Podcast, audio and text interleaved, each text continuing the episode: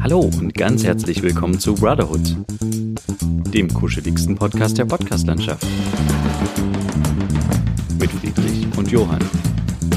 Episode 89 Süd, Nord, Ost. Ja, hallo Friedrich. Hallo Johann. Ich begrüße dich und wir begrüßen auch ganz herzlich alle Hörerinnen und Hörer da draußen an den Empfangsgeräten Mhm. zu einer weiteren Folge Brotherhood. Wir haben, ich glaube, also ich habe eine sehr lange Liste an Themen mir notiert. Ähm, mal sehen, was wir heute alles unterkriegen. Ja, Äh, fangen wir doch gleich mal an. Wie geht's, wie steht's? ganz gut. Äh, diese Woche wurden endlich die Fäden gezogen von meiner Verletzung, die ja ein bisschen jetzt zurückliegt. Und da ist auch alles wieder wunderbar Stimmt, und alles deine cool. Platzwunde, ja. ja. Ja. Ähm, ja, ich muss mal bald zum Friseur gehen, weil ich habe ja äh, etwas längere Haare gerade, aber diese Thema. Stelle, diese Stelle ist äh, sehr kurz und da würde ich gerne mal ein bisschen was machen lassen. Nee, aber ansonsten hat sich auch mal die DHL gemeldet, mehr oder weniger. Also sie haben sich noch nicht gemeldet, sondern die Landesdirektion Sachsen und hat mir bestätigt, dass ich äh, für den Sicherheitsbereich am Flughafen äh, zugelassen bin. Also ich könnte theoretisch jetzt anfangen, bei der DHL am Flughafen zu arbeiten, aber die DHL hat sich dazu noch nicht geäußert und noch nicht gemeldet. Also Ah, okay. Ja, und was, Wochen was, was steht da, was steht da drinne? da steht also, drinne, dass ich anhand von Paragraph da da da da berechtigt bin im Sicherheitsbereich und so. Aber haben die auch ähm, aufgelistet, was die kontrolliert haben? Oder in Nee, welcher- gar nicht. Nee, Null. also du weißt nicht, steht was nur drinne, was für Daten ich angegeben habe, also Adresse und Name. ja, genau. Und mehr steht da nicht drin. Nur dann solche Sachen wie, wo sie sich dann was abholen oder wie lange das gilt und dass, wenn ich Adresse ändere und sowas, das sofort zu melden ist und so. Okay. Ähm, genau, das gilt jetzt fünf Jahre. Okay, Ja, cool. genau. Das heißt, du darfst jetzt auf dem Vorfeld auch arbeiten. Theoretisch schon, ja. Ich Ah. darf überall jetzt theoretisch am Flughafen arbeiten, also sollte ich jetzt, also so steht's jedenfalls, vermute ich mal, dass es so ist. Im Sicherheitsbereich des Flughafens, das ist doch dann auch Vorfeld. Ja, bestimmt, ja, ja, klar. Ja. Genau. Das ist so der Stand. Und ähm, dann kommen wir doch direkt vielleicht zu meinem ersten Thema. Ja, hau raus. ähm, und zwar ist es mir nur aufgefallen, als ich letztens die Tagesschau geguckt habe, dass die öffentlich-rechtlichen ja auch Werbung vorher zeigen. Vor, Mhm. bevor die Tagesschau losgeht. Und da habe ich mich gefragt, warum zeigen die öffentlich-rechtlichen Werbung, wenn die doch Rundfunkgebühren bekommen?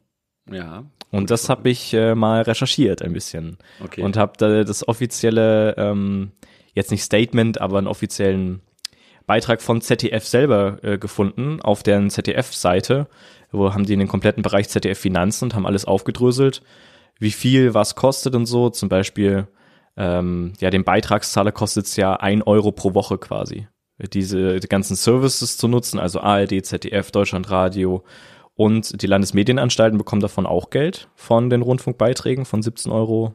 Ach, das wusste ich gar nicht. Steht da drin, wie viel die kriegen? Die kriegen 33 Cent von 17,50 Euro pro Monat. Ah, okay. Ähm, also pro. Also da, das Kontroll, die Kontrollinstanz bekommt Genau. quasi. Ah, okay. richtig. Mhm. Und ARD kriegt am meisten 12 Euro, 12,31 Euro, ZDF nur 4,36 Euro und Deutschlandradio 50 Cent. Echt? Ja. ZDF kriegt so wenig? Ich Ja. dachte, Aber das weil wird bei- fast geteilt. Aber bei ARD sind ja auch viel mehr drin. Also ja, ja, ARD, du hast immer noch Westdeutscher Rundfunk, MDR, das sind ja alle drin in der Westdeutsche ARD. Rundfunk gibt's glaube ich nicht. Südwestrundfunk gibt's glaube ich. WDR, Westdeutscher Ah. Rundfunk, natürlich. NDR, Ja, Äh, okay, SWR, sorry, da habe ich gerade. Äh, perfekt. Ja, cool. ich dachte jetzt gerade, was spricht der von Westdeutsche? ja genau. Ja. Nee, aber das fand ich ziemlich interessant, dass die ZDF relativ wenig dafür bekommt. Ah, das wusste ich irgendwie. tatsächlich auch noch nicht. Ich weiß aber, glaube ich, dass es. Ähm, ah, nee, ich sag dazu lieber nichts. Ne, wieso? Ja, nee, nee, nee, nee, ich will jetzt keine Gerüchte streuen. Aber krass, die, kriegen nur vier Euro. Genau, ja, richtig. Und man muss auch bedenken, Dreisat, Phoenix und der Kin Kinderkanal, also Kika, werden direkt aus den Haushalten des ZDF und der Landesfunkmedienanstalten der ARD äh, finanziert. Genau, Bedeutet, ja. davon geht noch mal was ab an Dreisat und Phoenix. Also die haben eigentlich Und was ist mit. Arte? Ähm, Arte, das haben die ja auch irgendwie geschrieben. Für Arte ist ein jährliches Beitragsaufkommen festgelegt. Okay, Also- aber also das kommt dann auch aus ZDF und ARD. Genau, Und dann von den, genau. von den Franzosen auch noch, weil das ist ja eine Kooperation mit den Franzosen immer. Ja, die kriegen 50-prozentige Beteiligung an äh, von den Beiträgen von ARD und ZDF. Ah ja, irgendwie. und die restlichen 50 Prozent würden vermutlich dann aus Frankreich kommen. Ja. Das könnte sein, ja. Okay. Genau, aber dann habe ich mal so ein bisschen geschaut. Also die öffentlich-rechtlichen dürfen auch Werbung schalten, aber Ja. nur ganz, ganz wenig und auch nicht nach 20 Uhr. Ähm, deswegen ist auch immer so kurz vor der Tagesschau nochmal so ein kleiner Werbeblock am das Start. ist, glaube ich, der beliebteste Werbeblock. genau, weil dann diese Primetime quasi ist, 20 Uhr Tagesschau, deswegen Ja. Genau, und ähm, ja, die, also insgesamt wie viel Werbung, die Privaten dürfen halt 20 Prozent Werbung am Tag schalten, also 20 Prozent ihrer täglichen Sendezeit. Und das äh, ist in der Regel drei bis vier Stunden Werbung pro Tag. Das ist halt echt krass, ne? Das ist halt, das ist so, das ist echt Wahnsinn. Aber gut, die kriegen halt auch keine. Die müssen sich halt Gebühren. darüber halt hardcore finanzieren. So ja. ist es, ja. Und bei ARD und ZDF dürfen Werk täglich höchstens 20 Minuten Werbung ausgestrahlt werden. Und ähm, ja, Aber, aber steht da jetzt auch drinne, warum die das machen? warum die das machen, das steht ja auch irgendwo drinne. Das ist irgend, hat irgendwas zu tun mit Oder- Wettbewerb und sowas. Äh, also ich habe, ich muss es jetzt gerade hier parallel überfliegen, warum die das. Äh, Aber vielleicht liegt das halt, äh, obwohl, nee, weiß ich jetzt nicht. Aber vielleicht ähm, liegt das halt daran, dass die, dass das, nee, das ist auch Quatsch. Nee, ich erzähle Unsinn. Nee, ich, wei- ich weiß es nicht, warum es ist. Also hier steht, Werbung ist für den öffentlich-rechtlichen Rundfunk rechtlich eine gleichrangige wirtschaftlich, ähm, eine gleichrangige wirtschaftlich, eine nachgeordnete zweite Finanzierungsart. Also da, dadurch müssen sie sich auch noch ein bisschen mitfinanzieren. Okay. Aber nicht so viel wie aus den Rundfunkbeiträgen, deswegen ist es halt relativ wenig. Und äh, die durchschnittliche Länge im ZDF zum Beispiel ähm, beträgt halt zwei, zwei Minuten 47 Sekunden täglich. Echt? An Werbung? Also, ja. Nur? Ja, Was, wirklich? ja, so steht's hier. Also durchschnittlich, kann ja auch mal mehr sein, manchmal weniger. Klar. Ja. Ähm, und hier steht auch nochmal in Klammern Jahr 2018, also es kann sich auch nochmal verändert haben. Aber ich, das fand ich ziemlich interessant und so ein 30 Sekunden Werbespot, Spot, Werbespot Der Spot. von 2018 kostete zwischen 10.000 und 29.000 Euro. Okay. Das erklärt, glaube ich, warum, ich habe mich nämlich gefragt mal, warum ähm, auf YouTube die ganzen ähm, ARD-ZDF-Formate keine Werbung schalten. Mhm. Ähm, aber ich habe dann irgendwann mal tatsächlich, glaube ich, bei einem Funksender Werbung davor gesehen. Äh, Oh. bei einem Funkformat. Aber- Und das vielleicht äh, dürfen die 20% Werbung auch auf, auf so Funksachen bei YouTube machen. Also eigentlich darf Funk nirgendwo Werbung schalten. okay, dann äh, vielleicht habe ich das es auch. ein Versehen und die haben da vergessen, was auszumachen oder so, weil eigentlich dürfen sie gar nichts an Werbung irgendwo zeigen. Also das siehst du ja auch bei Jan Böhmermann, wenn die was hochladen oder. Ja, ja, aber ich, schon, ich hatte halt bei diesen einen von so einem Funk-YouTube-Kanal das irgendwie gesehen und dachte, okay, dann vielleicht. Ja, vielleicht rechnen die das mit rein mit in die 20 Prozent. Ja, genau, das Mhm. denk, könnte ich mir halt auch vorstellen. Aber es wäre ja eigentlich ähm, krass, wa- warum, also jetzt mal so offen gefragt, es wäre doch gar nicht verwerflich, so viel Werbung wie auf YouTube geschaut wird, ähm, sich auch als öffentlich-rechtlichen darüber ähm, ein bisschen zu finanzieren, anteilig. Also nicht so viele Werbung zu machen, aber Mhm. wenigstens am Anfang eines Videos. Und dann könnte man ja tatsächlich überlegen, einen Rundfunkbeitrag vielleicht so ein bisschen zu senken. Aber das Problem Theorie. ist, du hast nicht so viel Einfluss, was für Werbung geschaltet wird, denn das ZDF Ah. betonte nämlich auch, dass Werbung, die geschaltet Klar. wird, ähm, nicht für politische Zwecke. Also Werbung ist nur für wirtschaftliche Zwecke, nicht aber für politische Ziele oder religiöse und weltanschauliche Überzeugungen erlaubt. Stimmt, du hast ja auch manchmal das Problem, dass du ähm, Werbung auf, bei YouTube-Videos hast, wo, wo irgendwelche komischen, dubiosen äh, Programme angeboten Richtig. werden oder Finanzsachen Ja. oder was weiß ich. Aber trotzdem können Unternehmen auch einstellen, also größere, zum Beispiel Pro7 macht das, vor Joko und Klaas YouTube-Videos, können die auch einstellen, was für Werbung sie schalten. Also irgendwie geht das trotzdem. Also die können irgendwie da einstellen, da läuft dann auch äh, irgendeine Werbung von auch Partnern von denen Ja. äh, irgendwie vor. Ja. Äh, von die Limo oder sowas, was die ja ständig irgendwie mal immer mal zeigen oder sowas. Ja. Ich, ich kann mir vorstellen, dass die dann schon bestimmt eine bestimmte Aber vielleicht Sparte nur, auswählen können. ja, oder vielleicht nur die eigenen Partner. Ja, genau, die eigenen Partner, das könnte sein. Aber sie haben halt eben nicht so einen großen Einfluss, was die jetzt zeigen, als wenn sie vorher auswählen, was zeigen wir jetzt im TV an Werbung, was Ja, nicht. ja, genau, da kannst du einfach Nein sagen. Richtig. Ah, krass. Mhm. Aber das wäre ja mal eigentlich übelst spannend, mit äh, so einem Verantwortlichen davon zu sprechen. Das stimmt. Ähm, aber an die Leute kommt man halt, glaube ich, nicht ran. Noch also nicht. wir auch noch gar nicht. Noch aber, nicht. Ja, Aber auch andere Leute, glaube ich, das nicht. stimmt. Ja. genau. Das war so das Thema, was mich noch so ein bisschen beschäftigt hat. Aber du, du hattest ja auch ein bisschen was mit den Öffentlich-Rechtlichen zu tun. Äh, du, Äh, Wir hatten ja auf, Mainstream auf. Twitter von dir einen Live-Ticker bekommen zu der Demonstration der ähm, äh, Querdenker-Demonstration hieß die, glaube ich. Genau, der In Konstanz. genau, in Konstanz. In Konstanz. Ja. Du hast angekündigt, dass du ein bisschen was äh, Ja. uns darüber erzählst. Genau, also ähm, ich kann erstmal kurz was, ähm, also ich hatte äh, ganz schön ganz schön straffes Programm jetzt die letzten Tage. Also ich bin mhm. quasi am Freitag äh, dann nach äh, München gefahren, habe hab meinen Kameramann getroffen mhm. und dann sind wir zusammen am Samstag nach Konstanz gefahren und in Konstanz war ähm, eine Menschenkette. Die wollten, glaube ich, eine Menschenkette um den Bodensee drumherum machen. Mhm. Hat aber am Ende nicht geklappt. Ähm, Weil es nicht genug Leute gab? Könnte sein, das jetzt anzunehmen. Mhm. Ähm, aber es gab auch, auch, das Problem ist ja, da müssen ja auch die anderen Länder alle mitmachen, Österreich und Schweiz. Ach so, stimmt. Das ist äh, ja. Genau, und äh, es haben irgendwie nicht, hat sich nicht genügend Leute auch in den anderen Ländern gefunden. Mhm. Ähm, genau, es gab das, was wir zumindest gesehen haben, war in Konstanz, äh, wo wir halt waren, ähm, da war vorher so eine Bühne und fand eine Rede statt. Da waren ein paar hundert Meter eine Menschenkette. Ich weiß nicht, wie es in anderen äh, Städten am Bodensee entlang dann noch war, ähm, aber es war jetzt irgendwie nicht so super beeindruckend, mhm.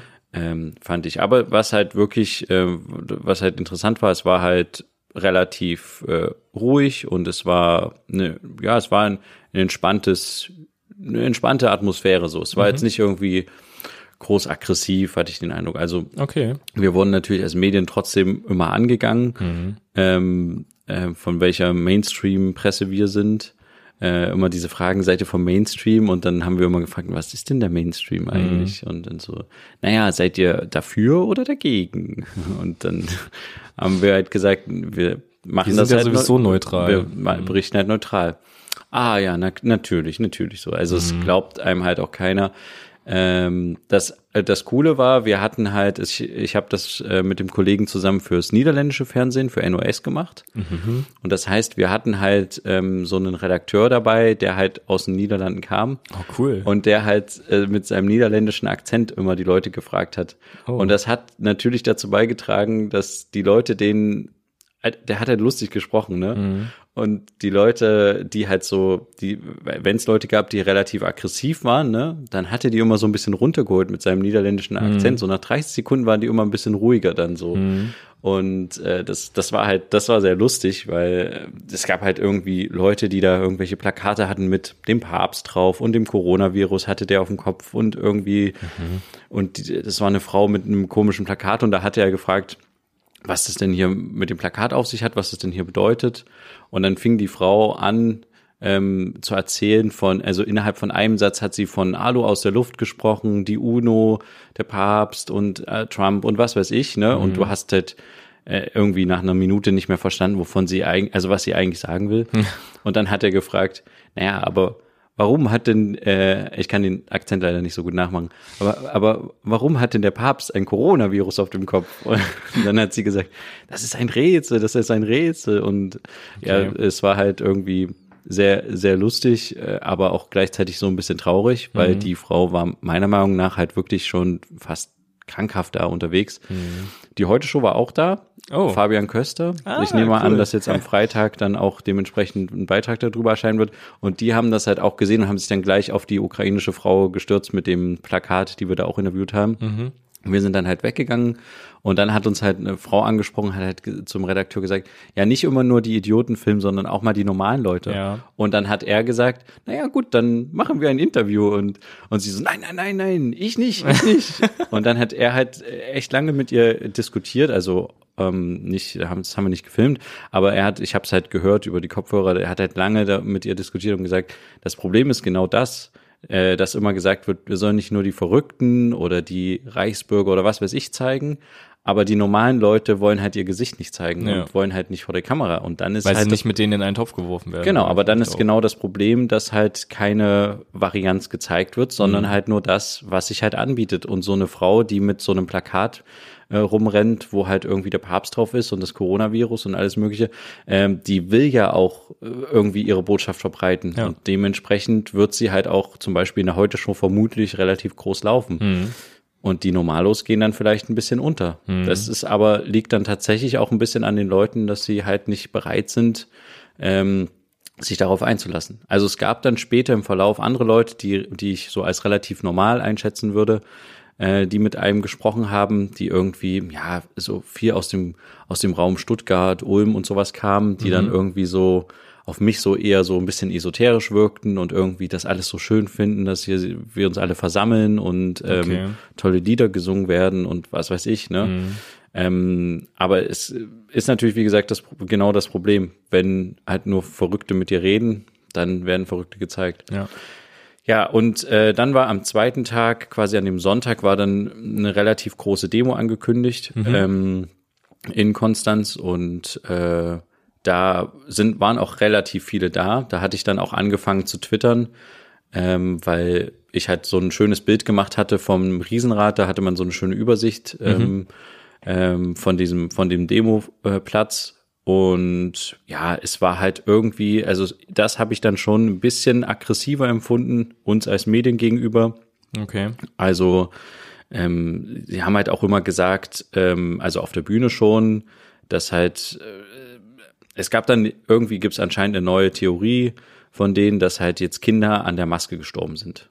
Das ist natürlich super, ne? Wenn wenn Kinder betroffen sind, dann ähm, ist natürlich jeder betroffen. Versteht Ne? keiner Spaß mehr. Aber woher das kommt, weiß ich ehrlich gesagt nicht so richtig, aber es seien irgendwie schon Kinder an der Maske gestorben. Mhm. Was ich ehrlich gesagt relativ unsinnig finde, aber gut, okay, lassen wir mal das so stehen. Ich denke halt, man kann eigentlich als Gegenargument einfach mal bringen, aber also äh, welches, welches Land auf der Welt ist eigentlich das, was am ältesten wird? Wa- Was hat so, welches, welche Nation hat so den Ruf dazu? Eigentlich die Japaner, oder? Stimmt, im asiatischen Raum bestimmt. ja. Und wer trägt seit 20, 30 Jahren Masken? viele in Asien. Also, pff, egal. ja, ja aber, gut, aber ob die Kinder schon Masken tragen, weiß ich nicht. ja, aber, aber- trotzdem, also ich finde es irgendwie ein bisschen, bisschen Quatsch. Ja, es ist sehr über, vielleicht sehr überzogen. Aber wir lassen es so stehen. Ja. Genau, und ähm, deswegen war halt so eine große Abneigung gegenüber Masken Mhm. auf dieser Demo. Hat auch keiner eine getragen, außer halt die Pressemitvertreter. Mhm. Äh, und dementsprechend sind die halt uns auch immer angegangen und haben gesagt, äh, ich kann sie gar nicht richtig sehen hinter ihrer Maske und bla bla bla und äh, reden, sie können nur mit mir reden, wenn sie die Maske runternehmen und lauter so ein Quatsch einfach, ne? Mhm. Und ähm, ja, das, das war halt irgendwie schon ein bisschen, also teilweise auch aggressiver mit dann, du wirst die ganze Zeit gefilmt, du hast jemanden neben dir stehen, der halt wirklich, wo du halt so merkst, also gerade der, der noch nicht im Interview ist, ne, der einfach nur daneben steht und wo du merkst an seiner Körperhaltung, der pumpt gerade innerlich, der, der, der ist bereit, der springt gleich zwischen das Interview und dann äh, haut er irgendwie einen raus und sagt irgendwie, das stimmt alles nicht und äh, Ja. scheiß Medien und was weiß ich. Und genauso war es halt auch ein paar Mal. Und das ist halt dann auch immer das Bild. Natürlich schwenken wir dann die Kamera ähm, oftmals und das ist dann halt irgendwie so, dass die sind dann halt auch so on fire, dass die halt auch so aggressiv reden und wirken. Äh, und das ist dann halt das, was dann halt auch rüberkommt von so einer Demo. Und das ist halt ein bisschen schade, dass so normale Gesprächsregeln, ne, die du so eigentlich ei- einhalten würdest, die sind bei solchen Sachen, bei Interviews oder so außer Kraft gesetzt. Ich meine, wer hätte denn sich vor zehn Jahren erdreistet, in ein Interview von der ARD oder wem auch immer reinzupreschen und einfach sozusagen, ähm, nee, das stimmt alles nicht, was der hier erzählt. Also, Oder was halt hast den, du denn den für eine- Redakteur zu beleidigen Ja, und genau, zu sagen, das du doch auch ganz genau, frag doch nicht so blöd. Oder Genau. So, Oder äh, da kam halt auch einer an, hat gefilmt und der Redakteur hat halt ähm, so Fragen gestellt und dann hat er aus dem Off halt äh, der der der Typ gesagt, der ankam. Also aus dem Off im Hintergrund, muss Genau, hat halt hat halt gesagt, warum liest du denn deine Fragen vom Handy ab? Kannst du dir die Fragen nicht merken oder wurden dir die von jemandem gestellt? Und es ist halt total dumm. Also A, warum darf man keine Handynotiz verwenden? Ja, eben. Und B, also der, also der Redakteur hat dann halt gesagt, ähm, ich bin erst ein Jahr in Deutschland, ich kann noch nicht so gut Deutsch und ich würde gerne meine Fragen im richtigen Deutsch stellen, ne? Ja. Hat er relativ niedlich geantwortet. Aber das ist halt so, also so, so Quatsch wird dann gleich wieder, nur Mhm. weil der sein Handy in der Hand hat, wird schon wieder vermutet, irgendein, Qu- irgendein Unsinn, weißt du? Ja, aber Und waren die, waren die grundsätzlich entspannter, weil es das niederländische Fernsehen war und nicht das das, war halt das, deutsche das und war halt das Geile. Die haben halt, glaube ich, sehr einen Hass aufs deutsche Fernsehen. Ja. ARD und ZDF berichten nur darüber, dass da Rechtsextreme sind. Und deswegen, wenn, wenn die dann, wenn er dann gesagt hat, niederländisches Fernsehen, ähm, haben sie natürlich erstmal gefragt, ob das öffentlich-rechtlich ist. Und das ist halt auch öffentlich-rechtlich. Ähm, und äh, manche haben dann gesagt, nee, dann wollen sie nichts sagen. Und andere haben dann halt gesagt, naja, in, in Deutschland wird ja ganz schlimm drüber berichtet und äh, ARD und ZDF, da kann man gar nichts mehr glauben. Und äh, deswegen hatten wir so ein bisschen einen Vorteil, glaube ich, an manchen Stellen. Ja. Aber trotzdem wurden wir genauso wie die anderen halt auch immer angegangen. Aber keine Security dabei Wir gehabt? hatten keine Security. Die heute Show hatte fünf, sechs Leute am das Start. ist ja auch klar. Also die stellen ja auch provokante Fragen und versuchen die Leute auch ein bisschen. Ja, und die hatten ja auch dieses Ereignis in Berlin, wo die Ja, da ja. das Kamerateam zusammengeschlagen wurde. ja. Ähm, aber wir hatten jetzt keine dabei und habe ich auch nicht so empfunden. Ich muss halt ehrlich sagen, es tut mir leid um den Vergleich, aber von, von der Art und Weise wirkt es für mich manchmal wie Pegida es, ist, es sind ähnliche Muster, dass du dich halt einfach daneben stellst zu Interviews, dass sich so Gruppen bilden, dass irgendwelche alten Leute und Omis daneben stehen und mit dem Kopf schütteln und irgendwann irgendwas reinrufen, hm. ähm, dass, dass die Leute bewusst sehr nah an dich rangehen und dich irgendwie versuchen zu provozieren. Also die, diese Grundaggressivität gegenüber den Medien und dass man denen nicht glaubt und Lügenpresse und sowas. Also es, es gab keine Rufe Lügenpresse auf die Fresse, hm. aber es gab, es gab Lieder auf der Bühne, wo halt der Refrain war, Fake News Media und so ein Zeug. Hm. Und das haben halt alle mitgeschrien und also es wird schon so eine, äh, ja, aggressive Haltung den Medien gegenüber halt ein bisschen ja, begünstigt, sage ich jetzt Aber zumindest mal. Und deswegen an manchen Stellen habe ich mich wirklich so gefühlt, wie als wäre ich in Dresden vor fünf Jahren auf einer Pegida-Demo gewesen. Aber Der Inhalt ist ein anderer, wogegen ja, klar, die genau. demonstrieren, genau. ne? Das will ich nochmal ganz Aber deutlich sagen. Die Grundaggressivität. Aber diese, diese ablehnende Haltung und dass man halt einfach nicht es gibt doch einen Anstand, einen ganz normalen Anstand. Und irgendwie, wenn, wenn die Leute auf so einer Demo sind und gerade in so einer Gruppe unterwegs, denken die, sie sind die Stärksten und Na können klar, sich alles erlauben. Natürlich, und ja. ich verstehe das nicht. Ich meine, wenn die Leute was, was sagen wollen ins Mikrofon, dann können sie sich hinten anstellen und nach dem Interview sagen, ich finde das anders, kann ich das mal nochmal sagen? Und unser niederländischer Redakteur ist immer auf die Leute total nett eingegangen mhm. und hat immer mit denen, das war halt auch sehr lustig, die haben die krudesten Sachen erzählt und er hat immer so gesagt, ah ja, na klar, ah, oh, interessant, ah, okay. und das war halt echt cool, das war halt sehr lustig. Ja. Ähm, äh, aber, aber der hätte auch mit den Leuten geredet, so mhm. ganz normal. Aber wenn die, die Leute reden halt nicht mit einem normal. Und das ist halt was, was ich irgendwie sehr, sehr schade finde und weshalb ich zumindest diese Querdenker-Demo äh, nicht mehr als normale Leute, die sich, also Sorgen machen, ja. abtue, sondern da ist schon ein hoher Prozentsatz dabei, der irgendwie, keine Ahnung, durchgeknallt ist, sorry, aber es ist einfach so. Aber habt ihr auch nur, ich sage jetzt mal, Normalos getroffen, also Leute, ja. die halt wirklich besorgt sind und die begründete Sorgen haben und genau, wir haben, Sachen, die nicht aus der Luft Wir haben Normalos sind. getroffen und wir haben auch Leute von dem Gegenprotesten interviewt, ah, Kirchenleute ja. oder sowas und die sind die sind super diplomatisch und haben auch immer wieder in ihren Interviews gesagt, sie können die Probleme der Leute verstehen. Sie können verstehen, weshalb die demonstrieren. Sie finden gut, dass demonstriert wird in ja. Konstanz. Also es gibt super viel Verständnis für die Leute. Ne? Es ist nicht so, dass dass die Leute alle irgendwie, die dagegen demonstrieren, irgendwie ja das alles scheiße finden, sondern es gab mehrere Leute, die wir von dem Gegenprotest interviewt haben, die gesagt haben, sie können die Probleme und die wirtschaftlichen Folgen und das alles, sie können das nachvollziehen.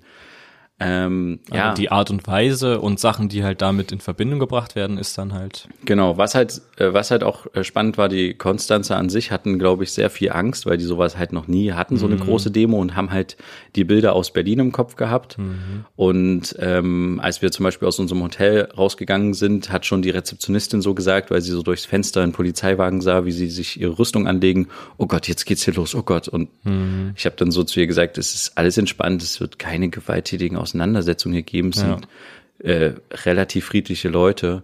So war es auch, aber es haben halt auch viele Geschäfte in Konstanz zugemacht, Restaurants, weil die halt wirklich Angst hatten, dass da irgendwie die Post abgeht. Ja, lieber kein Risiko eingehen am Ende. Ja, irgendwas. Richtig. Viele von den Konstanzer haben sich auch nicht aus dem Haus getraut. Das, ja. Ja, und ähm, es Natürlich war auch jetzt schade für Konstanz, ne? Also zum Glück ist es halt nicht eskaliert, dann würde halt Konstanz auch ein bisschen so immer wieder dastehen wie ja, aber andererseits glaube ich halt, dass viele auch gerne zu einem Gegenprotest gegangen sind, aber äh, wären, aber sich halt einfach nicht getraut haben, weil sie mhm. sowas halt noch nicht erlebt haben. Und ähm, ja, aber es ist kann kann jeder irgendwie kann jeder soll jeder auch für sich entscheiden, wie er will. Ich finde es auf jeden Fall immer noch gut, dass es die Möglichkeit gibt äh, der Demonstration. Ja. Trotzdem fühlen die sich so sehr eingeschränkt. Das habe ich dann noch mal festgestellt in der kleinen Episode wo wir äh, in unserem Hotel saßen, in so einem Aufenthaltsbereich quasi so eine Art Saloon oder was auch immer.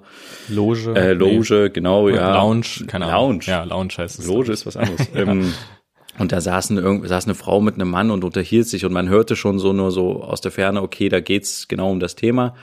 Und dann saß da noch eine andere Frau alleine, separat. Und die sprachen mich und den Kameramann dann irgendwann an und haben gefragt, ja, von welchen Medien seid ihr und so ach, seid ihr vom Mainstream? Lautet, ja, ich konnte dann das Wort Mainstream irgendwann nicht mehr hören. Mhm. Ähm, und äh, dann habe ich gesagt, wir berichten aber neutral und so. Und dann hat sie gesagt, naja, und waren denn gestern in ihren Augen Rechtsextreme dabei? Und dann habe ich gesagt, nein, waren nicht. Haben wir auch nicht, haben wir nie gesagt. Mhm. Ja, aber alle anderen sagen das immer. Und dann habe ich gesagt, naja, also das zum gestrigen, also zu dieser Menschenkette am Samstag, ähm, da habe ich nirgendwo gelesen in der Presseschau, dass irgendjemand gesagt hat, das wären alles Rechtsextreme gewesen. Hm. Nirgendwo. Und dann hat halt sich die andere Frau eingeschaltet und gesagt, naja, aber sonst wird es immer gesagt. Und das ist halt schon wieder so eine, also die sind schon in so einer Defensivhaltung, in so einer Pauschalisierungshaltung und verurteilen uns aber gleichzeitig auch alle als Lügenmedien und als. Hm, ja klar, ihr gehört zu den Medien und, und seid damit in einen Topf geworfen. Sie ja. fühlen sich halt irgendwie alle über einen Kamm geschert, scheren aber andererseits alle auch über einen Kamm. Ja, das stimmt. Und das ist was, was ich denen auf jeden Fall vorwerfe. Und dann fing die an, sich untereinander zu unterhalten, die zwei Frauen, und dann wurde es echt gruselig, weil die eine meinte, ja, wir sind der Widerstand und die werden alle noch irgendwann aufwachen. aufwachen. Ach, okay. Und ich dachte mir nur so, okay. Und dann meinte die, ja, das ist wie 1933, das ist genau wie 1933. Und dann dachte ich mir so, okay, ihr habt das 1933 noch gar nicht erlebt, aber gut. Dann meinte die andere, na, es ist nicht ganz wie 1933, uns geht's ein bisschen besser. Aber es ist, es ist, es sind dieselben Methoden und Praktiken wie 1933. Und dann dachte ich mir so, hä? 1933? Also habt ihr mal ein Geschichtsbuch Geht's reingeguckt? Noch? Und das halt zu vergleichen, ne, dass man halt jetzt in derselben Situation ist und dass das alles genauso schlimm ist wie zu Beginn der Nazi-Zeit, ist halt schon ein bisschen krass. Und Natürlich. ist halt auch ein bisschen den Leuten, die äh, der Nazi-Zeit halt Opfer geworden sind, was ja mehrere Millionen waren, ja. ähm, ist das ja auch eine Verhöhnung der Opfer eigentlich. Fall. Also als ob da irgendjemand auf diesen Demos, äh, also ich brauche ja gar nichts, kann sich ja jeder selber denken, dass das totaler Quatsch ist. Aber wenn die Leute halt sowas denken und vergleichen und dann da, da wirklich auch dran glauben, dann habe ich wirklich irgendwie, mache ich mir wirklich Sorgen. Mhm. Andererseits glaube ich so ein bisschen, ich weiß nicht, wie dein Gefühl ist, aber ich glaube, die öffentliche Wahrnehmung ist ein bisschen runtergegangen. Ja, das es stimmt. Nicht, wird nicht mehr so hart darauf geguckt auf die äh, Querdenker und ich, und das vielleicht ist es ein ähnlicher Prozess, den ja auch Pegida irgendwann gemacht hatte. Es gab einen großen Peak, wo 20.000 Leute in Dresden demonstriert haben und dann ist das nach und nach runtergegangen und inzwischen sind das halt ein paar hundert Leute, vielleicht ein paar tausend Leute.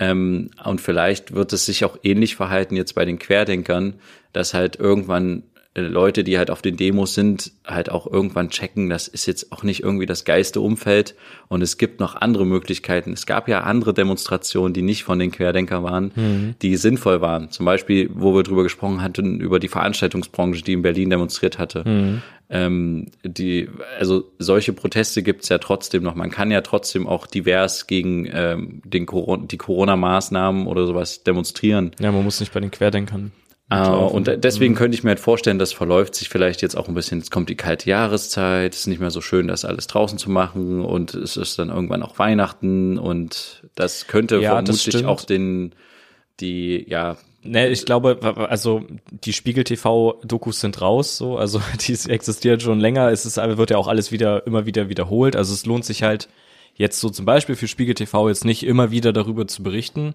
weil es ja alles wiederholte Inhalte sind, wiederholte Geschichten und sowas. Also deswegen glaube ich, dass zum Beispiel auch so dieses Mediending so ein bisschen runtergeht.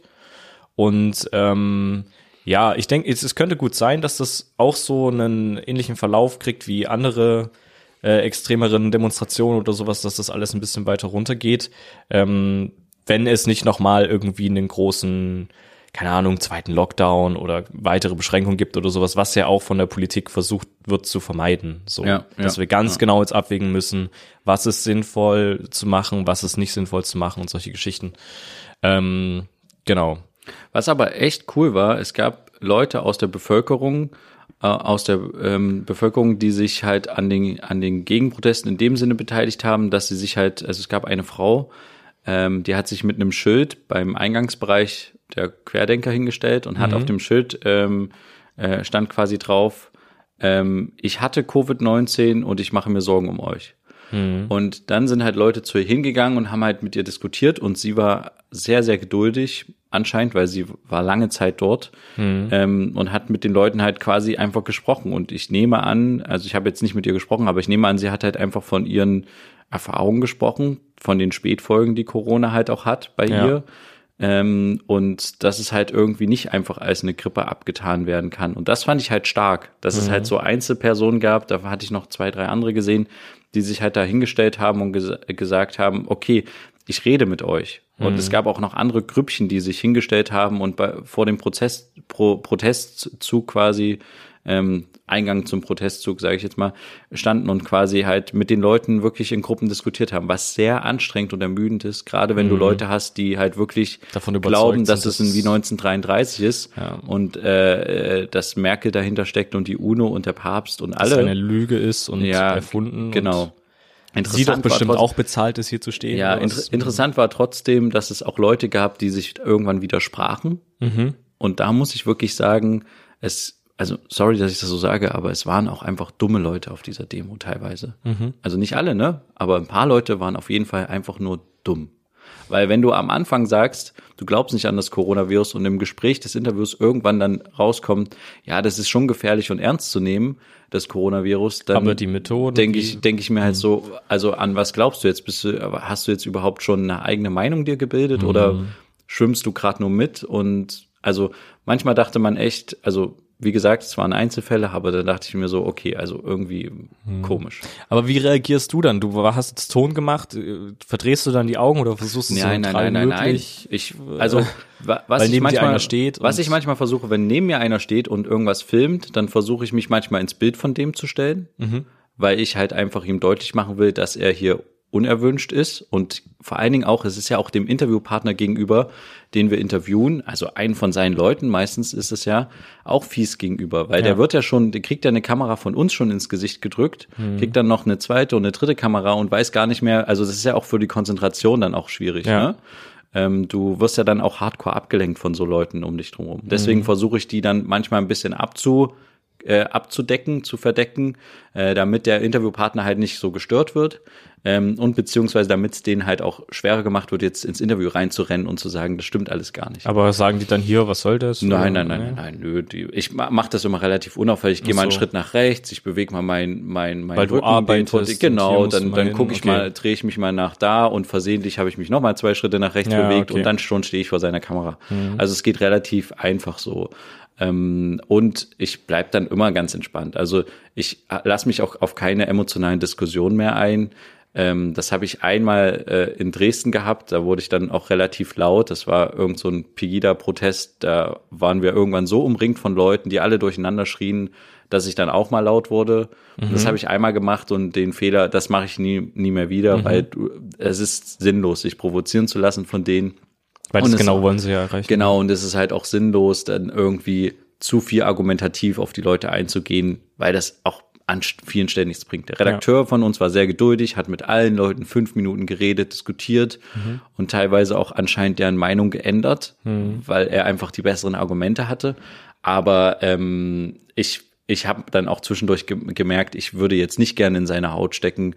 Und er hatte halt noch die Geduld, weil er noch nicht so lange in Deutschland ähm, Auslandskorrespondent ist. Mhm. Vorher war er, glaube ich, in Amerika unterwegs und in, im arabischen Raum irgendwie. Mhm. Ähm, aber äh, er hat halt noch die Geduld mitgebracht, mit den Leuten zu reden. Die ja. habe ich nicht mehr. Ich sage dann halt meine drei Sätze, ähm, von welchem Medium wir sind, dass wir neutral berichten und dass wir uns alles angucken und bla bla bla aber ich fange jetzt keine Diskussion darüber an, ob, ob ich persönlich daran was, glaube ja. und so ein Zeug, weil das nützt halt überhaupt nichts so. Ja. Also gar nichts. Mhm. Ja, aber es war auf jeden Fall ein teilweise recht bunter Protest. Mhm.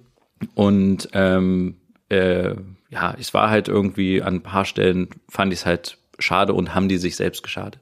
Und was ich auch sagen muss, wir haben am Schluss noch den einen der, der Gründer von den Querdenkern interviewt. Mhm. Ähm, und der hat halt, da hat, wurde nochmal drauf angesprochen, auf die Rechtsextremisten, die seine, ähm, seine Demo in Berlin quasi instrumental, du weißt, was ich meine? Instrumentalisiert haben. Um den Reichstag quasi anzugreifen, ja. was er denn dazu sagt und ob er sich halt von den Rechtsextremisten distanziert. Und er hat halt so einen Spruch gebracht, den ich halt finde, der spricht halt gar nicht für die Bewegung. Er hat halt gesagt, ja, ich werde halt immer darauf angesprochen mit dem Distanzieren und bla. Und inzwischen sage ich mir, ich distanziere mich vom Distanzieren. Und das mhm. finde ich ist halt irgendwie okay. dumm und äh, ja, also der ist super froh, glaube ich, egal wer mitläuft, dem ist das total egal. Mhm. Ob das Rechte oder äh, Linke sind, das ist ihm egal. Und das ist halt schade für die Bewegung, aber es zeigt halt einfach, dass sie sich nicht klar davon distanziert und dass es halt wieder so sein kann, dass halt einfach eine Gruppe von Leuten so eine Demonstration einfach nutzen wird, um genau ein falsches Bild zu transportieren, was die Gruppe eigentlich nicht transportieren will, also die Querdenkergruppe. Ja. Und da haben sie einfach selbst Schuld, wenn sie dann wieder so eine harte negative Presse kriegen. Das tut mir dann auch nicht mehr um die Leid, muss ich ganz ehrlich sagen. Und da ist es genau wieder so ein Punkt, wo ich sagen muss, du musst halt wissen oder dich zumindest darüber informieren. Also musst du nicht, aber es ist sinnvoll, wenn du auf eine Demonstration gehst, wer organisiert die und was hat der für eine Einstellung. Und wenn derjenige so eine Einstellung hat, dass ihm alles scheißegal ist, Dann, vertrittst du die auch, wenn du dann, mitläufst. genau. Und dann bist du meiner Meinung nach auch genauso dafür verantwortlich, wenn da irgendwelche Ja. Sachen passieren. Dann bist du damit dabei gewesen und warst dir darüber bewusst. Und inzwischen wurde jetzt über Monate hinweg, seit Juni oder sowas, über diese Bewegung oder Mai berichtet. Es gab diese Problem, Problematiken in Berlin und die distanzieren sich immer noch nicht klar davon und wollen das halt, äh, sind halt froh über jeden, der mitläuft und deswegen kann ich einfach nur sagen, jeder normale Mensch, der halt ganz normal dagegen protestieren will, der da jetzt immer noch zu diesen Protesten geht, der sollte inzwischen wissen, dass es halt, ja, kein guter Protest ist. Aber Also zumindest bei den Querdenkern. Ne? Also Genau. du hast ja die anderen Proteste auch noch angesprochen, die es gibt, die genau. da anders fahren. Es war auf jeden Fall ähm, mh, sehr spannend, aber wie gesagt, an manchen Stellen habe ich mich halt wirklich zurückversetzt von den Arten und Methoden nicht 1933, Ja, sondern- sondern eher von den Methoden der ähm, Demonstrantinnen und Demonstranten, äh, die ich schon aus ähm, Sachsen Pegida. kenne, aus dem ganzen Umfeld. Ja. Ja.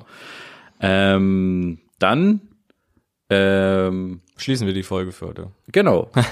Oder wollen wir noch was besprechen? Wir können noch was besprechen. Wir hattest du können noch auch, was. Okay. Ich habe noch ein, aber es wird länger. Ne, dann müssen wir wieder überziehen. Dann überziehen wir heute. Na klar. Genau. Wer jetzt äh, Lust hat, der kann auch die Folge pausieren und dann später weiterhören. Genau. ähm, dann bin ich quasi Sonntagnacht zurückgefahren Mhm. äh, nach Leipzig und wir waren irgendwie, ich glaube um vier oder sowas wieder da. Mhm. Und am nächsten Tag, am Montag, bin ich um sieben Uhr früh wieder ins äh, Auto gestiegen und ich bin Richtung Kiel gefahren Okay. mit einer Redakteurin zusammen. Also erstmal ganz runter in den Süden und jetzt hoch. Und Genau. Uiuiui. Ja, Okay. voll, voll in den Norden dann.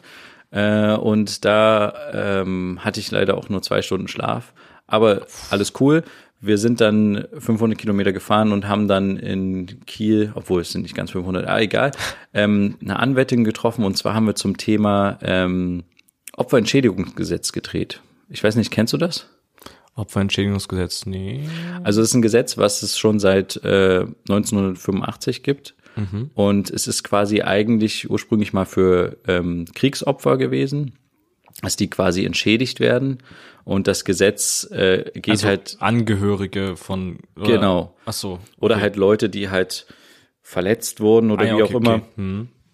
Die halt zum Beispiel dann irgendwie ihrer Arbeit nicht mehr nachgehen können, dass die halt quasi eine Art Rente bekommen. Ja. Also es ist nicht viel, das sind irgendwie, keine Ahnung, 150 Euro oder sowas im Monat, ist jetzt, nicht, ist jetzt nicht die Welt, aber für manche ist das halt schon viel Geld. Ja. Ähm, also es wird unterschiedlich bemessen und egal, auf jeden Fall wurde dieses Gesetz halt ausgeweitet auch auf Opfer sexuellen Missbrauchs oder halt auch Terroranschläge. Also zum Beispiel die Leute, die beim Breitscheidplatz Opfer waren von dem Terroranschlag, könnten rein, theo- also haben viele vermutlich auch ähm, Anträge gestellt auf ähm, Entschädigung. Entschädigung, beziehungsweise halt dieses Entschädigungsgesetz ist relativ um, umfassend. Also du kannst halt auch beantragen, dass du, wenn du jetzt zum Beispiel arbeitsunfähig geworden bist dadurch oder so, eine Art Weiterbildung bekommst, finanziert oder halt ein Studium, Fernstudium oder sowas oder halt auch Behandlungskosten darüber halt abrechnen. Weil viele sind ja auch traumatisiert und müssen Brauchen dann halt psychologische- äh, psychologische Betreuung und das musst du halt teilweise halt auch selbst finanzieren oder hast halt einen Eigenanteil.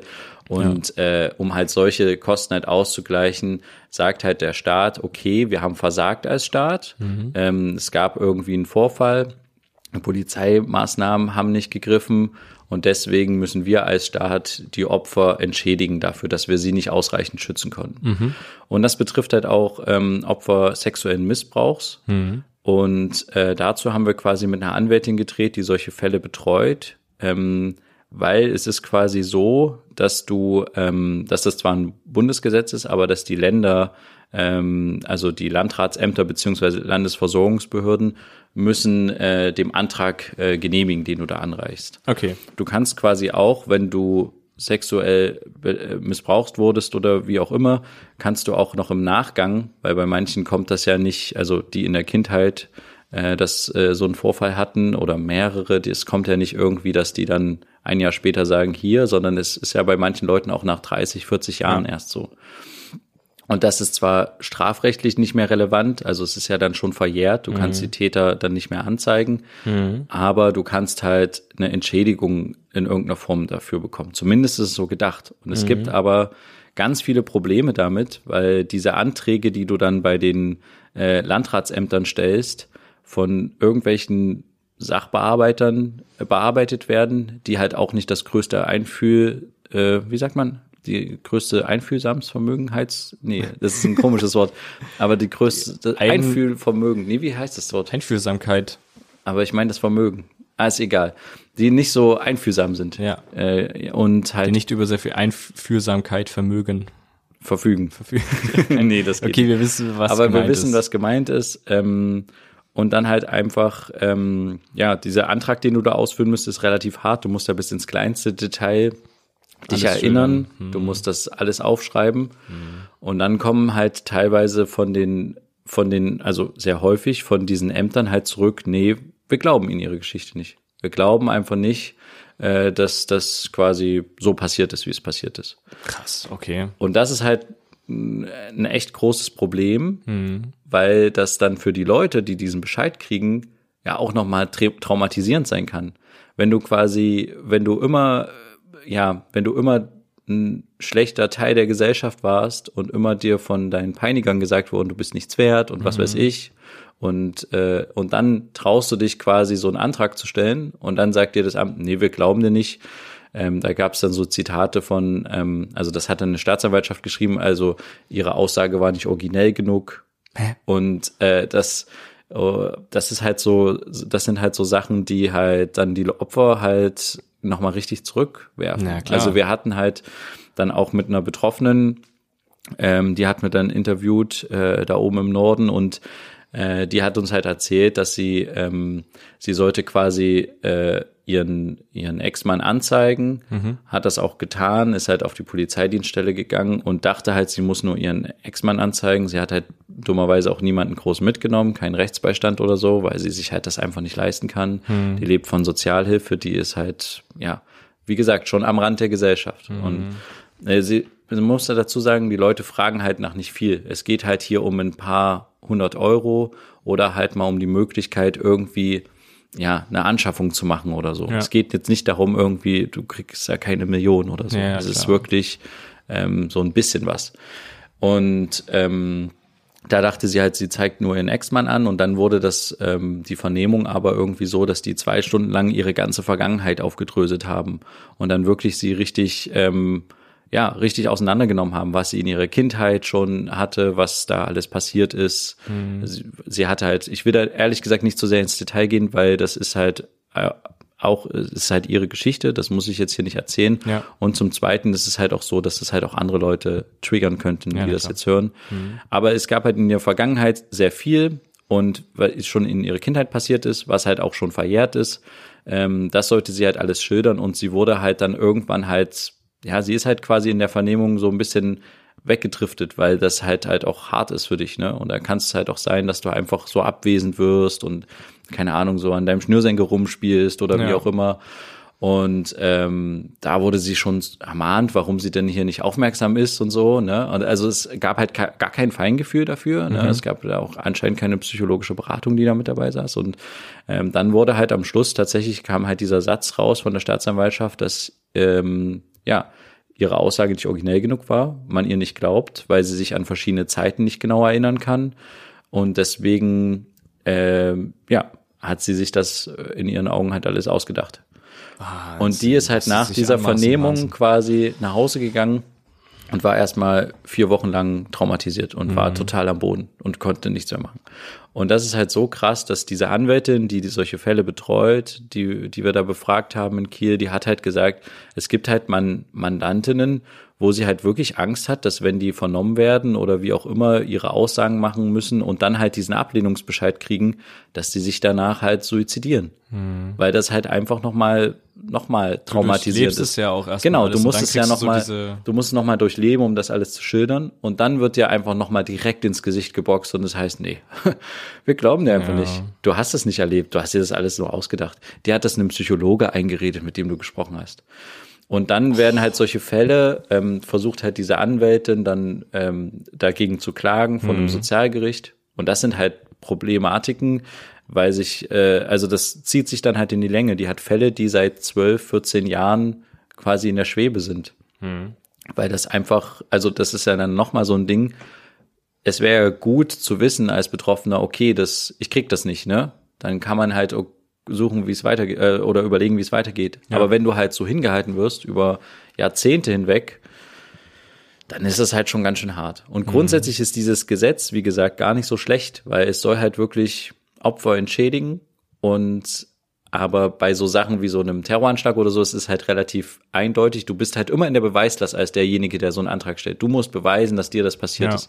Und wenn du so Sachen wie sexuellen Missbrauch nicht gefilmt hast, ist es alles kein eindeutiger Beweis. Mhm. Und da bist du total abhängig von den Leuten, die halt dann einfach sagen, ach nee, das, es klingt zu sehr ausgedacht. Nee, mhm. das glauben wir dir nicht. Das kannst du gar nicht erlebt haben. Das ist viel zu schlimm. Wahnsinn. Und das ist halt dann ganz schön, ganz schön krass. Und darüber haben wir halt quasi gedreht und ähm, wird demnächst auch ein Beitrag dazu erscheinen. Und mhm. das ist eigentlich ein sehr, also ein sehr trauriges Thema, aber auch ein sehr, sehr spannendes Thema.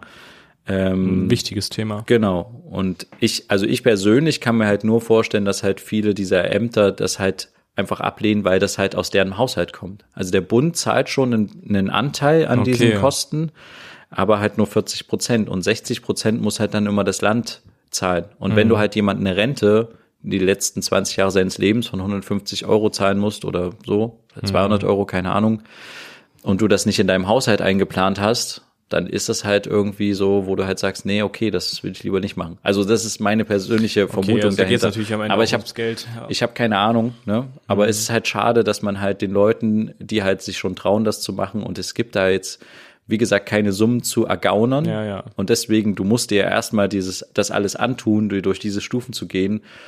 Und dann wird dir einfach so gesagt, nee, ach komm, vergiss es. Mhm. So. Es ist sogar so weit, dass die Anwältin inzwischen ihren Mandantinnen rät, diesen Antrag gar nicht mehr zu stellen, mhm. weil das viel zu traumatisierend für die ist. Ja. Für die Anwältin ist es ja auch traumatisierend, die ist dann co-traumatisiert, die hat ja auch parallel schon ähm, psychologische Betreuung. Also es ist halt Wahnsinn. Es ist halt ähm, schon echt krasses Ding und dass das halt in Deutschland irgendwie so, also wo, wo man so ein Gesetz hat, was eigentlich gut gedacht ist, aber was halt an der Umsetzung schon wieder an so Bürokratie-Sachen scheitert und ja. an so Leuten, die halt irgendwie kein Feingefühl haben und irgendwie nicht sagen, okay, da, da würden wir einen Psychologen dazu hinzuziehen oder wie auch immer. Das, Eben, man kann das, ja dann noch eventuell weitere Sachen, wenn man nicht so ganz sich sicher ist, ob das jetzt plausibel genug ja. ist oder nicht, kann man ja weitere Sachen, um dem nachzugehen und zu gucken, ist das jetzt wirklich so? Da wird dann den ich? Psychologen wird teilweise dann einfach Irgendwas nicht geglaubt. mit einschalten, dem wird dann aber nicht geglaubt. Aus, ja, aber von sich aus zu sagen, halt fällt mir nicht die Story oder was weiß ich, ja. das ist ja so dreist. Ja, genau. Es ist so unfair, das ist, das ist richtig gemein. Ja.